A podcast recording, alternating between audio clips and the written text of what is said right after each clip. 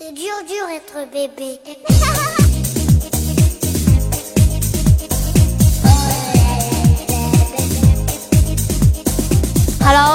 好，欢迎收听 Lady 妈妈腊八粥啊，我是童华。大家肯定觉得很奇怪，为什么今天只有我一个人呢？因为林林去参加铁人三项，卢小云不知道在哪儿探险的工作。呃，我们的大夫呢正在远赴杭州，小欧呢正在日夜赶稿，所以呢，我觉得特别孤单。于是呢，我想了一个办法，我找来了我们 Lady 妈妈有史以来到颜值巅峰的一个小鲜肉，来帮我一起做节目。我不好意思不说话了，夸的我有点厉害，谢谢各位。嗯嗯，啊，欢迎红城。呃，各位 Lady 妈妈腊八粥的听众朋友，大家好，我是红城啊。嗯，听听这声音多么有磁性啊！这两天吃咸了。没红城，你知道吗？就是最近哈，我在网上有天有一个人给我发了一个段子，啊然后就是《西游记》的主题歌，你听过那个吗？丢丢丢丢丢丢，没错。然后现在不是网上有个段子嘛，让你做 A B C D 选择题。嗯大家在网上热炒了这个段子之后吧，然后有什么猪八戒的，什么啊，高老庄有这个，对对对，你知道哦猪八戒的那个怎么唱吗？噔噔噔噔噔，噔噔噔噔噔噔，对吧？是你被我这个吧？管好了，我这是该出手时就出手。好了好了，那个不打岔了。啊然后呢，这个正确答案到底是什么呢？我们今天吧，请来我一个特别好的一朋友。哦，嗯，然后呢，他跟这个《西游记》的这个作曲家非常有个密切的关系。但是其实这并不是最重要的，最重要呢，他是坐拥全中国最帅小鲜肉赛车团队的幕后操盘手。让我们欢迎瑞思学校赛车学校的严明。Hello，各位 Lady 妈妈腊八粥的听众朋友，大家好，我是瑞思车队的严明。还想知道刚才那个选项到底选什么吗？啊，对，忘了，光抢小鲜肉了。我后来也是查了一个咱们那个果壳网，嗯然后呢，呃，通过五音图的标识方法，然后这个应该是选 D。你还通过果壳网，你不是直接打一电话 就可以了吗？也跟大家讲一下这个渊源吧，因为那个呃呃八六版《西游记》的全部的曲的承包的曲作者，也是咱们国家非常有名的一级作曲家许镜清先生，是。我公公，然后呢，那个现在老老爷子呢，我们一般都叫他老爷子嘛，那个嗯爱称也是敬嗯敬称。嗯呃，现在在筹备年底的《西游记》音乐会，希望大家能够多多关注。呃，然后这一段音乐呢，他也是看了以后，这个选题看了以后挺迷茫的，然后呃 自己自己单？自己单独又加了个 E 选项。那一选项才是最正确的那个答对案，对对，吗？嗯，他说大家不用等凳子了，然后那个嗯只要呃关注音乐会，这凳子就有了，能够听到这个最地道的咱们中央交响乐团演奏的音乐会。是在今年年底吗？这个呃，现在初步定的可能是十二月四号，嗯在在北京有两场。呃现在定场地的话是人民大会堂。哎，那我们 Lady 妈妈的听友有没有这个，比如说票呀什么的优惠吗？呃今天我也豪气大方送一下吧，不跟那个家里掌门人那个 请示了。然后呃，我这边可以给大家送出两张现场的门票，哇啊，然后呢再送五个这个纪念版的《西游记》的笔记本。哇呃，笔记本是带笔记本带印儿的纸质的哦。哦，啊，所以呢，我们 Lady 妈妈的听众们要听清喽，我们有两张《西游记》音乐会的门票送出，然后请在我们的后台留言给我们啊，先到先得，大家踊跃哟。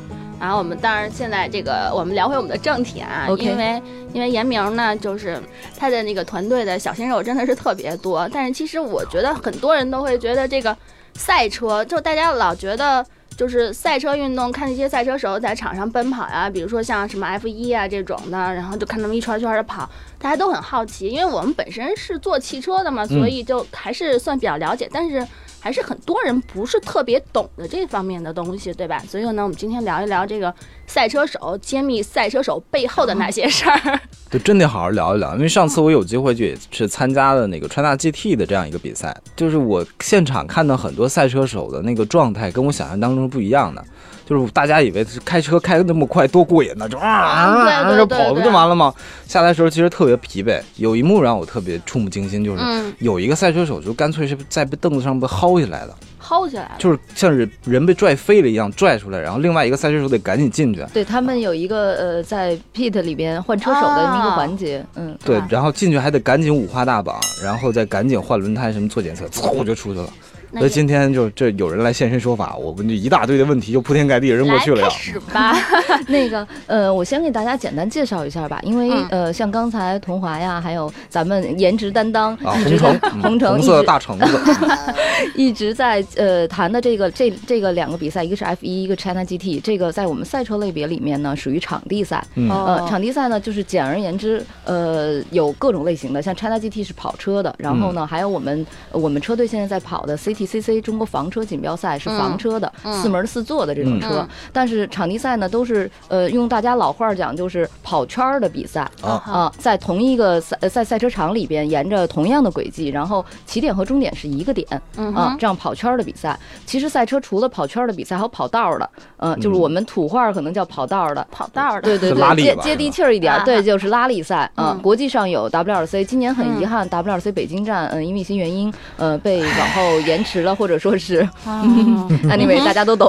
然后呢，那个呃，还有一个就是越野赛，啊好好多那个老百姓管那个叫亚大沟的比赛，在沙漠里啊，包括现在国际上最顶级的达喀尔的越野赛，那个简直就是跟死神擦肩而过的比赛。很多嗯老板去参加那个比赛，或者顶级车手去参加那个比赛，更多的是挑战自我，而不是和对手互相来竞技了。嗯啊，基本上可能分这么几个大类别。当然了，大家也看到过像呃头文字 D 里边那个漂移、嗯哼那些，也有专门的漂移赛事。呃，国际上有一些大的大型的这种国际的漂移赛事，呃，咱们国家也有自己的一些漂移赛事。呃，这类型呢，现在归属于场地类里面。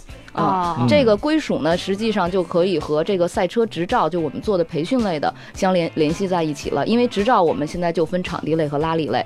拉力类的执照呢，你既可以跑拉力比赛，呃，就是跑跑道的，也可以跑越野比赛，就是压大沟的。然后呢，还可以，你如果说，哎呀，我一个女孩子，我也没有那么多的力气，然后呢，那个车方向盘我也抡不动，对啊。但我特别爱好这个运动，OK，做领航。做领航啊，，对，就是坐在副驾位置上，嗯，嗯国外叫 co-driver，然后哦但实际上也是非常非常重要的一个角色。我听过我们当时那是试驾的时候，有很多教官，其实他们就是参加过比赛的，哎，对但是有些人跑过达喀尔。他说他在一次做领航的时候就出过一次事故，就是真的是那个路线没有勘测好，嗯，看路嗯，应该是个大河沟。然后大河沟呢，它正常他们以他们看是看不见的，但开到边上的时候才看见。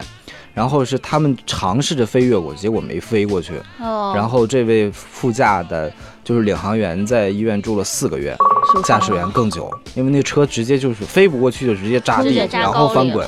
对对对，就是还好，他们像汉斯这保护颈部的所有东西都绑的还好，就是人都还活着。其实赛车呢是相对于其他体育运动来讲，还有很多极限运动和这种冒险类的运动来讲，安全系数相对来说是非常非常高的。我们既有主动安全，也有被动安全。像刚才洪城说的这个，把车手五花大绑在座椅里边，我们使用的那个专业的名称叫六点式安全带。啊，对，嗯，然后呢，车里边所有参赛的车啊，呃，都会有防滚架，嗯呃，就是在翻滚的时候，让车体嗯最大限度的减少车体的这个扭曲，然后保护车手的安全和领航员的安全。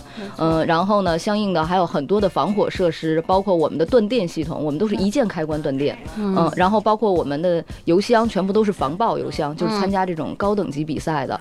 从车手来讲呢，也从他的装备上，我们呃在行政检验的时候，呃就会检查到车手，我们连车手的 袜子都是防火的。袜子，对对对，都是用这种凯夫拉纤维材料制成的这种的防火材料，呃，就更别说他戴的面罩，还有赛服，还有刚才红那个洪城说的那个汉斯，就保护他颈部系统的我，想说，嗯赛车手的内衣也是防火的吗？对，全部都是防火的。挺贵的啊。那个啊装备确实是因为咱们现在国内呃是没有这方面的厂家做这个防火内衣的，啊全部都是进口。像我们本身我们瑞思也代理的 Sparco，呃，意大利的一个顶级知名品牌，很多嗯对这个 F1 车队都都用嗯这个牌子。然后它的防火内衣全套装备从头到脚算下来，大概你就算用最入门的嗯叫乞丐版的，嗯可能要一万五千块左右。哇，赛照这个是，呃，就是我据我了解是每年要每年完成之后还是要对，有。年审。如果他不年审的话，是不是他这个呃执照就没有意义了？就是赛车执照的培训的课程呢，一般是嗯三天左右。三天嗯，大家可能好多人都会误解说，哎呀，三天我就能学会开赛车了吗？但会和能其实是两个概念。我们要求呢来开这个赛车进行赛车培训，呃，基础是你能熟练驾驶手动挡的车，民用车就可以。嗯，然后呢，再来培训的时候，教练会先给你进行理论课的讲解，嗯，然后理论课讲解包括可能这个赛车的历史，还有旗语，教练会把旗语先讲给你，因为这个是在练习过程中必不可少的。然后后面有赛车的相关的，包括轮胎，还有呃一些制动的一些专业的术语，嗯，还会把像大家可能听说过的根指技术，然后用这种图片和文字和描述先给你进行一个讲解。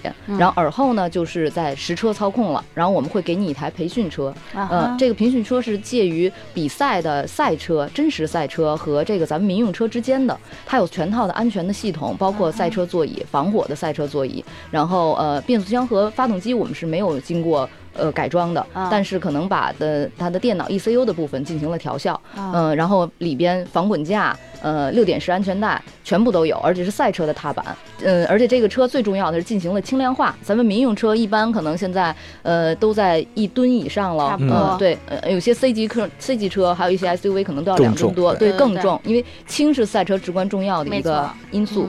呃，所有的座椅都被拆掉了。呃，后排的座椅，还有包括音响、空调这些舒适性的东西都被拆掉了。嗯，里面装着赛车座椅，主驾、副驾各一个。嗯。然后，嗯，教练就开始带你上车。首先进行的是制动的培训，对，呃，就是怎怎么刹车，如何刹车，是点刹车还是怎么样，防止抱死。然后后面呢，会有相关的这种各种转速的这种练习和培训，包括赛道的走线。嗯，其实，在比赛的时候啊，那个就是刹车点找准是非常非常重要的。对，嗯，呃，什么时候刹车，什么时候出弯，这个线路怎么走，怎么用，怎么能用得满，就是在没有这个呃任何的。竞竞技的情况下，就比如说别的车和你争抢线路，呃，你自己先单独使用赛道练习的情况下，你怎么能把线路走得走得满、走得准？这个是很至关重要的。嗯，基本上场地赛的培训是这这类型的，然后拉力赛呢会有相关的和拉力有关的。拉力赛很讲究过弯的技巧和技术，嗯，还有也是刹车点的找准，包括还有路书怎么做。因为拉力赛呢，更多的这个在驾驶方面。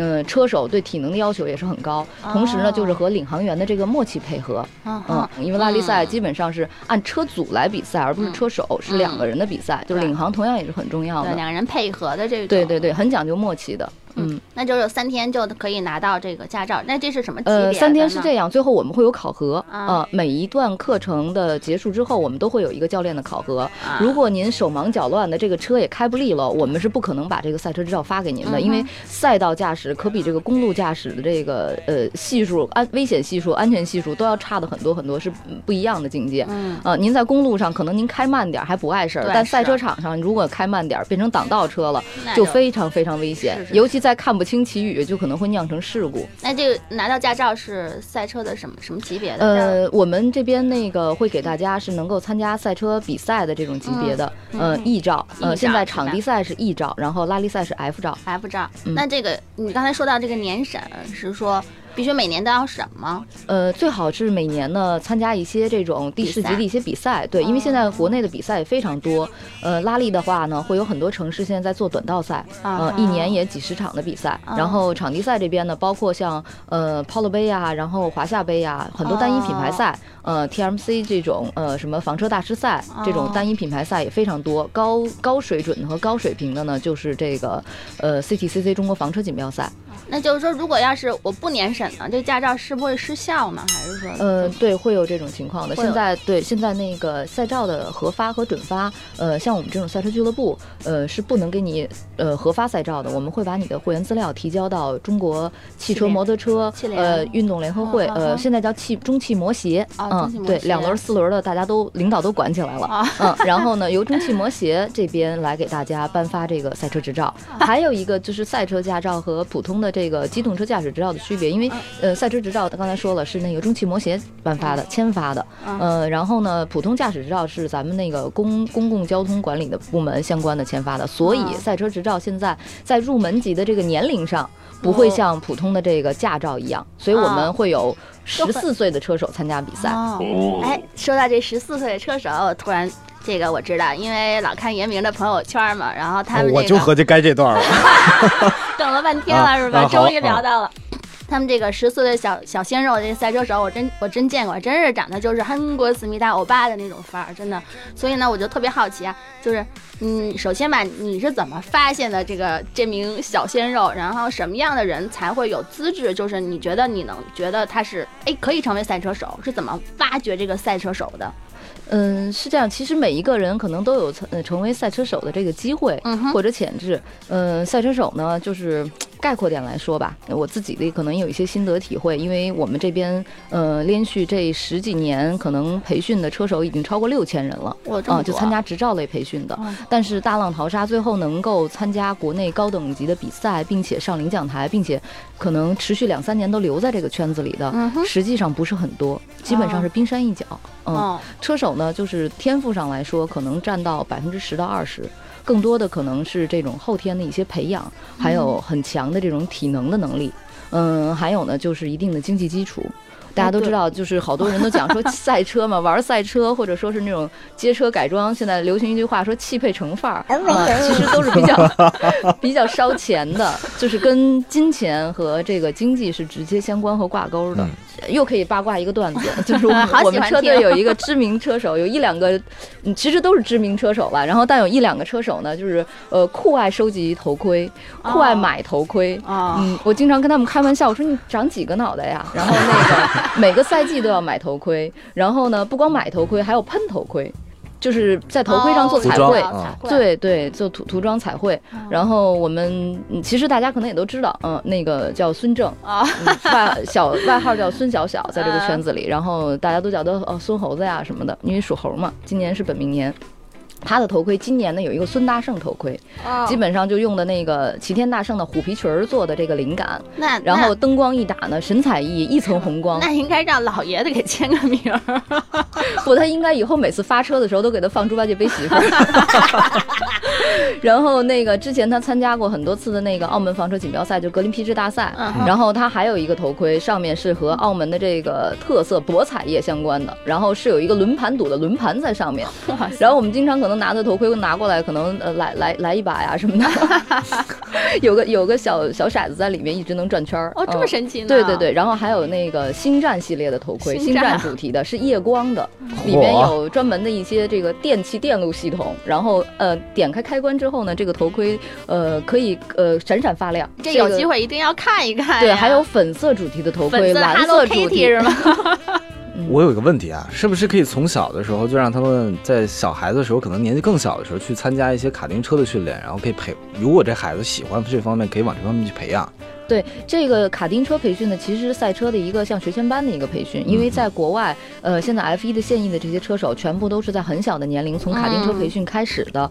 呃，我们国家现在也有这方面的培养，卡丁车的训练营、训练班。我们瑞思今年呃在夏天的时候也做了一次全国的青少年的卡丁车的培训营。呃，而且是在呃呃国庆期间八呃十月二号的时候，呃中国卡丁车锦标赛全国总决赛刚刚在我们这边举办。哦吼，呃，这个总决赛呢也是分各个组别的，其中我印象最深的是很多小车手，呃，年龄很小，我觉得可能也就到我的腰。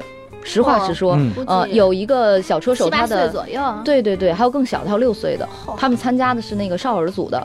呃，有一个小车手，他爸爸就讲说，这个我儿子，我从四岁就开始让他开卡丁了。嗯、哇这个小朋友也是挺勇敢的。我问他们，我说你们嗯摔了呀，衣服都划破了，呃，害怕不害怕？然后说不害怕。然后拿冠军的几个小朋友，一个是很很 很兴奋的举着这个支票的奖金，支 票一个巨型大支票的奖金；二一个就是特别豪放的，像那些大车手一样，年龄大的车手一样。然后杨博就把这香槟先灌了一口，就是有没有的先来点儿这个范儿先起来了。嗯，这是卡丁车，其实是呃在这个呃高进阶的高高级别的房车锦标赛之前，可以做一个这个呃训练使用，因为卡丁车的开销费用相对来说也低一些，而且现在娱乐卡丁车馆也非常非常的多，对对对室内室外的遍地都是。嗯大家呢可以把这个作为放松的一个办法，或者说呃体育锻炼的办法。呃，因为我我我先生是瑞思的创始人许新学老师，因为大家都知道他他父亲是国内知名作曲家，他小的时候其实是先学的钢琴，后来我们都嘲笑可能是因为手指头比较短，后来又改去握方向盘了。音乐世家嘛，可能那个呃父母更希望自自己的子女能继承自己的衣钵，然后来进行这个呃音乐的后续的一些传承。但是其实相应的，就国内很多知名的车手，他们的二代也都成长起来了。像呃咱们一汽大众车队的那个陈德安，也是国内非常知名的车手和车队老板，他儿子也是参加这个卡丁车锦标赛，呃成绩非常非常优异，在那个组别里头分站拿了很多的冠军，然后还有很多其他的一些呃这个行业里的老大哥级别的车手，然后他们的二代基本上可能现在都在呃。既忙着学业，同时也在忙着赛车。嗯，就刚才你讲的这个赛车手啊，就他成就是这个资质啊，会这样这样这样。但是你是如何发现这个资质又特别好，还长得特别帅的这个，让我很好奇。哎，其实其实帅就是大家开玩笑说啊，颜值高，颜值高的。嗯，现在我觉得零零零后和一零后的那个小朋友们营养都挺好的，那个基因基因也都不错。对对对对，颜值其实都挺高的这方面。嗯，我们这边车手呢，是因为那个年轻的这个车手呢是有一些职业车手培养计划的。哦，是这样。嗯，对。然后呢，他年龄比较小的时候来我们这边进行了赛车培训、执照类的培训。哦，之后呢，就觉得还是比较喜欢这个行业，嗯，跟家里商量，嗯，基本上现在是全职的、全身心的投入在赛车行业里边，希望能成为一个职业车手。但他那么小的时候来到你们这个赛车队，嗯，他的衣食住行岂不是都是基本上就是我我们嗯我们这边全包了，全嗯包了、是吧？对我前天照顾他的开玩笑，我说我我们这边那个，因为每年都连续大概五六年了，每年嗯都会培养一到两个，呃，大概从十四五岁一直成长起来，可能嗯连续两年在我们这儿进行职业车手培养计划，嗯参与这个计划的车手。然后我说，真是一把屎 一把尿的把他们拉扯大了。平时生活中有很多需要照顾他们的地方，然后挺难的，对。嗯再赶上叛逆期，对然后对对对就不听话，是是是，经常哎呦经常的。哎，给我们讲讲八八卦一下呗，比如说叛逆期的时候你怎么管教的？各种不让玩游戏呗，只能这样。我去年呢，然后跟我们这边这个车手，他叫贺泽玉，然后大家在网上也能搜到他的名字。嗯，然后本来是想呢找一些共同语言，然后我一看，我说他们每天都在玩一个什么游戏啊？后来一看，哦，叫英雄联盟啊，啊，哦撸啊撸简称撸啊撸。我说那好吧，我说你要不我也注册一个吧。我为此还专门买了一个外星人的笔记本电脑，因为自己办公用的那个已经远远内存不够了，那个游戏很大，带不起来，经常卡。然后就开始请教他们，这样不就有共同语言了吗？大家也能交流起来了。结果现在这个进了坑了，经常然后你迷恋上了是吗？经常我抱着电脑去找他们，我我老记得咱们打一局，我老记得你好像半夜的时候正在那撸啊撸。还经常被人家嫌弃。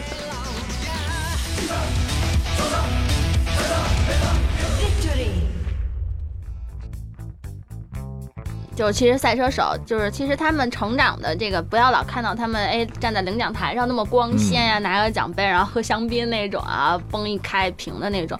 但其实他们其实身后应该有很多这种心酸的血泪史。哎呦，血和泪可能谈不上，但确实可能有比较心酸的地方，或者说是自己有时候觉得比较委屈的地方。嗯像刚才说的这个，就是我们这个比较年轻的车手，他是大赛嘛，今年是第一次跑 CTC 锦标赛，嗯。呃，应该是今年一整个赛季现在跑了六场了，嗯被爆菊次数最多的车手，他的保险杠已经换过很多了，然后很很辛苦，这个比赛跑着跟一一群大哥哥和叔叔级的车手一起来同场竞技，他也是非常非常的努力，从自身来讲也是看了很多的这个专业方面的一些，嗯，这种赛道的介绍也好，或者说是比赛的视频也好，我们也有多督促他，然后我们在课程方面也有相应的设置和安排，然后呢，嗯，自己也很勤奋的在练体能相关的这些东西，然后但是比赛的时候嘛，因为嗯都是难以预计的，很多事情都会发生，嗯，他是比较容易被人家给就是行话叫怼出去，怼出去。嗯，比较容易的。然后他也挺挺难受的心里边。然后其实他如果自己单圈跑呢，也曾经做过全场的最快圈速，就是在像练习的时候啊，或者排位的时候，嗯、但是一到跑正常的这种大型比赛了，那个各个车队可能因为。别的车队是四台车嘛，也有讲啊究这种抢分策略嚯啊。你要跑得快了，势必挡在人家前头，可能嗯大哥哥们就啊送你一程千里之外了。韩国站的比赛，我们在韩国站跑了，今年有一站比赛，然后、啊呃，他是杆位发车，然后领跑，全场领跑，这个是非常非常难的，心理压力非常非常大。嗯、二十多台赛车，然后在那么长的大赛道，因为韩国的赛车场是 F 1赛车场，是一个国际赛车场，嗯，五六公里长，然后有一条当时是全亚洲最长的一个直道，一点二公里的直道。哦，嗯，很长，然后他全场领跑，领跑了那场比赛一共是六圈儿要结束了，领跑了大概四圈半，然后就被一个大哥给给送到千里之外的墙上去了。而且是比较恶意的一个碰撞。当然，后续嗯，组委会那边也对他也对这个撞车的车手有一定的惩罚，嗯，但是这个事儿是很遗憾，不然那场比赛他可能就会迎来了人生第一次领奖台，而且有可能是会上冠军领奖台的。哦，是。但是实力，我觉得我们都看到了，而且对他也是非常非常的赞赏和重视的。对哦，这就跟好多什么什么长跑、什么马拉松那种，啊也也推人出去吗？？自行车赛不也是这样吗？对，有这样吧的，对对啊对，比较恶意的，其实是比较危险的。哎，我特别想八卦一下这种。你有没有做过一种统计啊？就是什么样的人，比如说，比如说什么呃星座的人更适合开赛车呢？那白羊座的有吗？白羊拿成绩的吗？哦，我想了解一下，看我有希望呃吗？像咱们国内的这个吧，可能大家没有方这方面统计。我那天还真的看了一个这方面统计，是 F 一这个本赛季的嗯现在积分前十名的车手，然后做了一个星座统计，大家可能会特别出乎意料。第一哪个星座？第一名现在摩羯 No No No，嗯，是跟我一样的星座，是巨蟹巨座。蟹座，对，哇前十名积分的竟然有三个巨蟹座，我和童华都是巨蟹座。哇，我信心满满。那对个我们的女生卢晓云也是那什么，我我相信你的那个赛车驾照了，DNA 里就流淌着这个高辛烷值的汽油。是这样呀？然后呢，第二名呢是现在是天秤座，然后有两个，后面还有金牛座的。没有处女座吗？呃，好像还真有一个，嗯，但是比较少。当然这是开玩笑了。啊呃，当时那个星座大师就说啊，说为什么可能是巨蟹座的人呢？我觉得这个说的还是比较有道理的，嗯可能是嗯嗯跟什么人能成为赛车手，或者更容易做赛车手，更容易出成绩有关，就是嗯比较有韧性的人。有韧性。啊、对，是要要执着做一件事情，不能半途而废，嗯而且在执着的同时呢，可能要动脑子做事儿。啊嗯就说我们巨蟹的聪明呗，对吗？对对对，嗯嗯，对，对吧？我成为中国年龄最大的一个老车手，行吗？哎，对，这车手对身高有要求吗？这红橙这么高，能嗯坐进去没问题吧？应该呃，它没有上限下限的要求，但是你如果开方程式的话，个子太高会比较麻烦，塞不进去是吗？座椅都是都是比较狭小，座舱也非常狭小，而且还有一个问题，就像场地赛的车手，你自身的自重太沉的话，那个车再怎么减重都是很徒劳的。哦，那倒是。所以我们车手都比较，干瘦倒不能说干瘦吧，呃，干结实，比较有肉型的这种瘦，嗯。就是啊，就是穿上。用肌肉把整个身体包裹好，这呃，差差不多是这个意思。啊然后基本上我们车队的这几位高颜值的小鲜肉，穿上防火内衣，防火内衣其实特别像秋衣和秋裤。啊，哦，大家能想象出来了吧？然后呢，穿上那个效果就有点像南极人内衣广告上的 女模特。哎呦，我觉得时间也差不多了，然后非常感谢严明跟我们分享一些这些赛车手和这个赛车手背后的一些辛酸苦累史啊。然后我们非常那个欢迎以后严明继续来我们参加我们的 Lady 妈妈的节目，也非常这次感谢红城 来帮我救场，啊，没有，我非常开心，我了解了很多东西。是吧？如果生个儿子，我知道怎么培养了。有人生目标了，有人生目标了是吗？嗯，然后当然了，那个大家请不要忘记啊，然后关注我们 Lady 妈妈腊八粥节目，而且刚才严明也。特别大方的送了我们这个门票，不管是微信后台还是我们的音频后台，请留言，然后我们会送出两张音乐会的门票，还有五个笔记本儿写的那种啊。嗯，好啦，那我们这期就到这里了，好的，谢谢大嗯家。好，拜拜。